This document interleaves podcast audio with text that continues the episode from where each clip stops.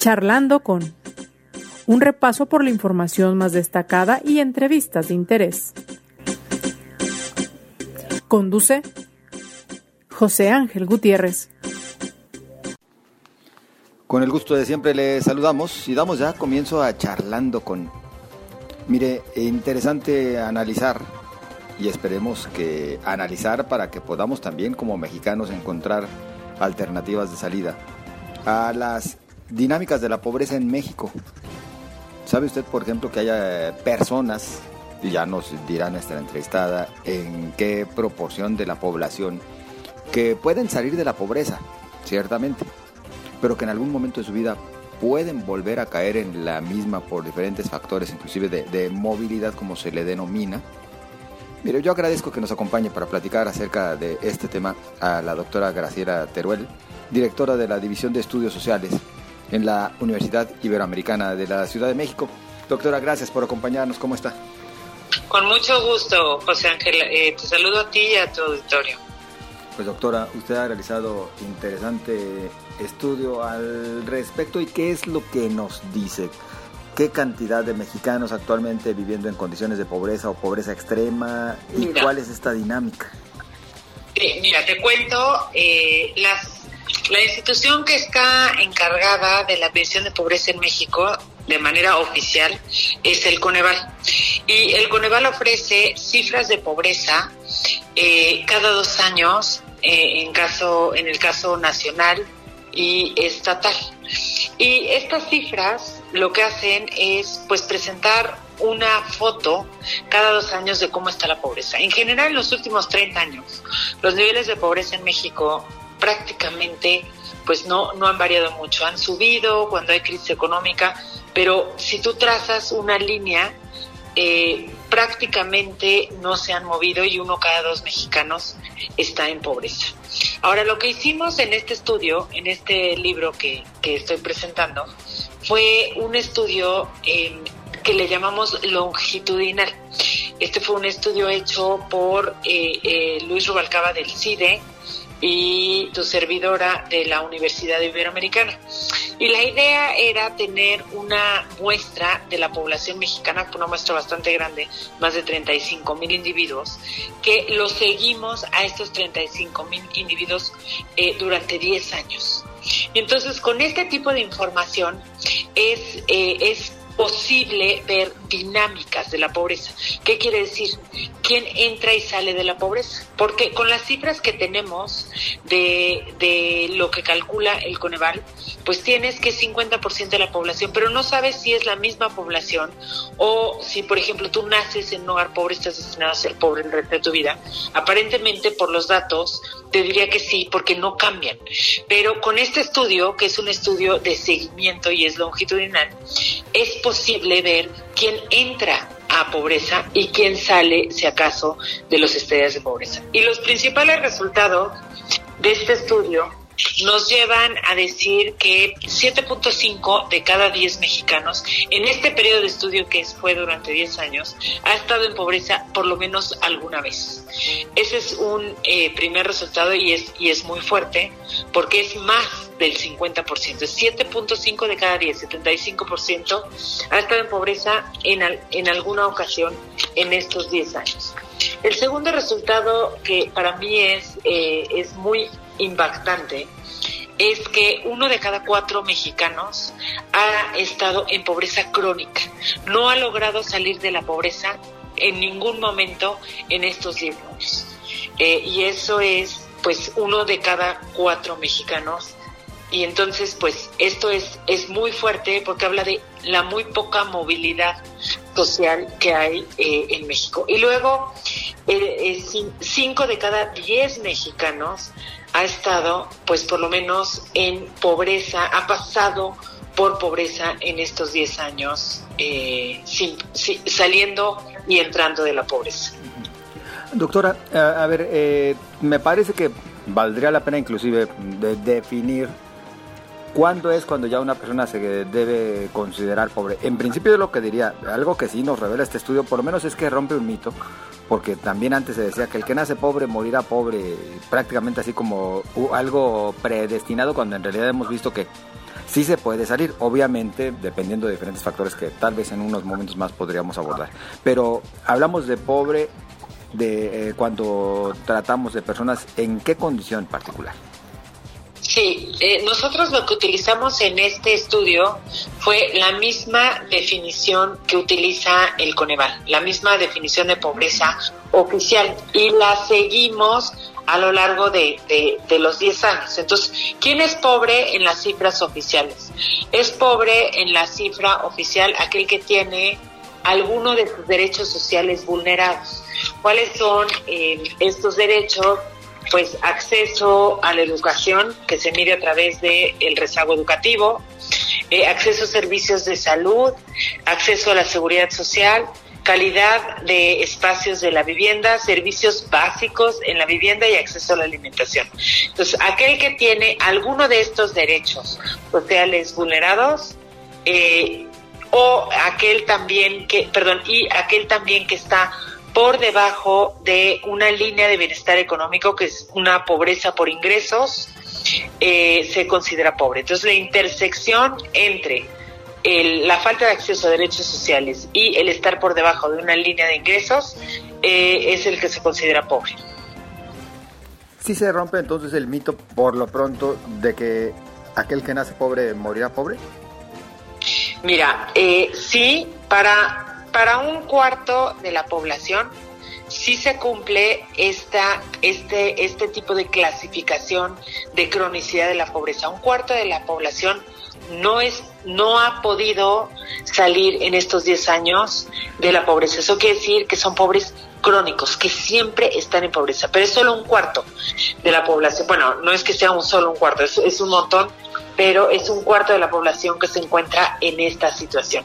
Ahora, para el otro 50% de la población de este 7.5 de 10 que hablaba, son gente que eh, está en pobreza y logra salir o no estaba en pobreza y entra a la pobreza. Y, este, eh, esto habla de que hay movilidad eh, social o movilidad hacia adentro y hacia afuera de la pobreza, lo cual es una buena noticia. Lo que, lo que dice el libro es que este tipo de población que entra y sale de la pobreza necesita eh, algún tipo de política pública que logre como sostenerlos, amortiguarlos para que no caigan dentro de la pobreza.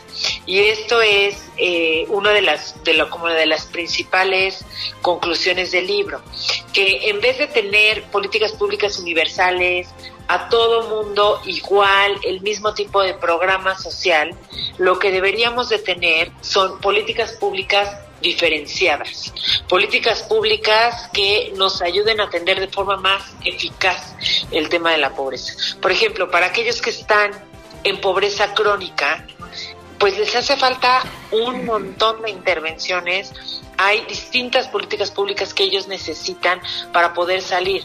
Típicamente lo que ha pasado en, en el pasado es que se identifica a la gente que está en pobreza y se les da un tipo de programa, un tipo de transferencia o en el pasado transferencias, por ejemplo, condicionadas, pero que no son suficientes para sacar a la gente de pobreza. Por ejemplo, a la gente que está en pobreza crónica o a la gente que está en pobreza extrema, tal y como la define Coneval, pues necesitan todo tipo de apoyos complementarios. Por ejemplo, no solo apoyos para eh, ayudar al tema de alimentación, sino apoyos también eh, para mitigar, por ejemplo, la inseguridad que tienen en el agua, o apoyos para que sus hijos puedan ir a la escuela, o apoyos para que puedan recibir algún tipo de servicio de salud. Hay desiertos en México de servicios de salud, de gente que no tiene acceso para atenderse cuando, cuando realmente lo necesita. Entonces, por ejemplo, para este tipo de gente que está en pobreza crónica, pues se requieren muchas acciones de forma simultánea complementaria para poder sacar a esta gente del estadio en el que se encuentran.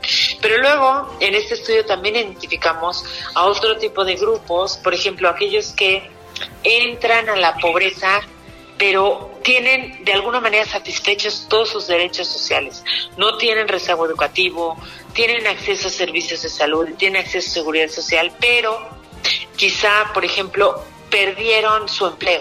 Entonces, temporalmente van a tener un tema de falta de ingresos y por eso caen en la pobreza, pero caen en la pobreza de forma temporal. En cuanto vuelvan a encontrar empleo, pues eh, se recuperarán y podrán volver a salir. Ese tipo de, de gente o de subpoblaciones lo que requiere es un tipo de políticas públicas que vayan realmente a mitigar esa, esa pérdida en el empleo temporal. Algún tipo de eh, seguridad en, para el desempleo o algún tipo de programa como el que existía antes de empleo temporal, en donde pues tienen acceso a una ayuda eh, de ingreso mientras logran eh, reinsertarse en el mercado laboral. Doctora, sé que no es el objetivo principal del estudio, pero sí por lo menos las conclusiones nos invitan a hablar un poquito de los actuales programas sociales del gobierno federal.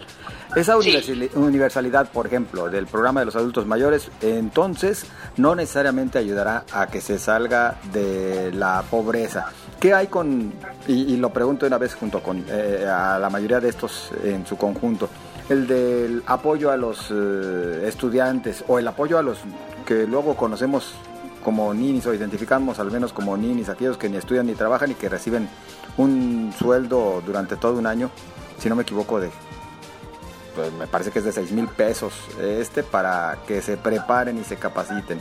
Este otro tipo de programas sociales, junto con el de los adultos mayores, o el de Sembrando Vida, que también está ofreciendo el gobierno federal, ¿funcionan o no funcionan?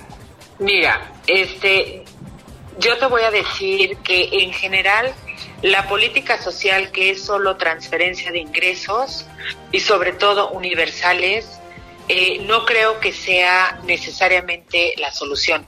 Sí, el recibir transferencia de ingresos para aquellos que están en pobreza crónica o en pobreza extrema me parece indispensable como una de las intervenciones que requiere este grupo pero no es suficiente el estar recibiendo transferencias, sino que eh, los distintos grupos requieren diferentes acciones.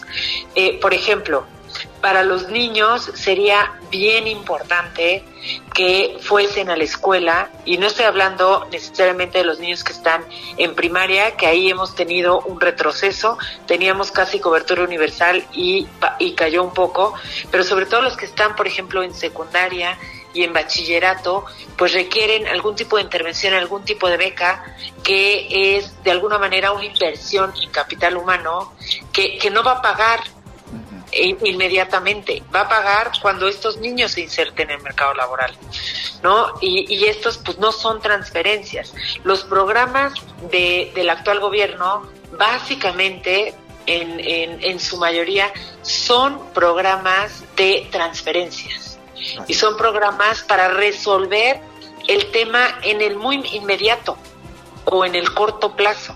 Yo creo que este país requiere para muchas subpoblaciones que están en pobreza y en distintos tipos de pobreza, requiere inversión en capital humano en el caso de los niños, en el caso de los jóvenes y de los adolescentes, para que efectivamente cuando ellos crezcan puedan insertarse en el, en el mercado laboral de una mejor forma y con mayores capacidades. Eh, en el caso, por ejemplo, de Sembrando Vida, pues otra vez es una transferencia realmente muy jugosa eh, y que va destinada a, eh, a, a, poblaciones del sector rural, pero que incluso va en contra del otro programa que es Producción para el Bienestar, que de hecho es bien interesante, Producción para el Bienestar tiene un componente de asistencia técnica que a mí me parece maravilloso, y que no se ha logrado expandir, que realmente cubre pues eh, agricultores, a un, porcentaje de agricultores eh, muy bajo y que realmente no solo cuentan con eh, una transferencia monetaria, que realmente es además muy pequeña comparado, por ejemplo, con lo que se da en Sembrando Vida, pero que tienen un componente de asistencia técnica en donde a los agricultores se les capacita para, eh, para tener prácticas agroecológicas.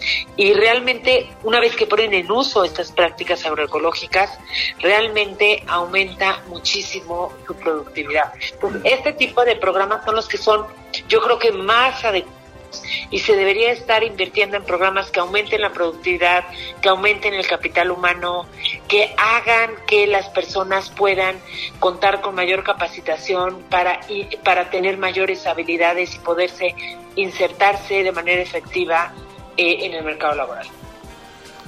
Y tendríamos que advertir también dentro de todo esto que eh, sería perfectible eh, el hecho de que en efecto, para poder cobijar con esos programas sociales a los sectores que, hoy los reciben, lamentablemente se debieron descobijar algunos otros eh, temas como el de la salud, la adquisición de medicamentos, por supuesto que hasta el tema de la educación o el campo, que prácticamente se quedó en cero en materia presupuestal en cuanto a apoyo se refiere. Sí, no, de hecho, por ejemplo, yo creo que el sector salud sí eh, le fue, le ha ido mal en los últimos años en términos de los servicios, la calidad de los servicios eh, que se proveen, en términos de entrega de medicamentos, en temas de simplemente infraestructura eh, de los servicios de salud. Entonces yo creo que ahí sí habría que repensar pues eh, qué tipo de, de propuesta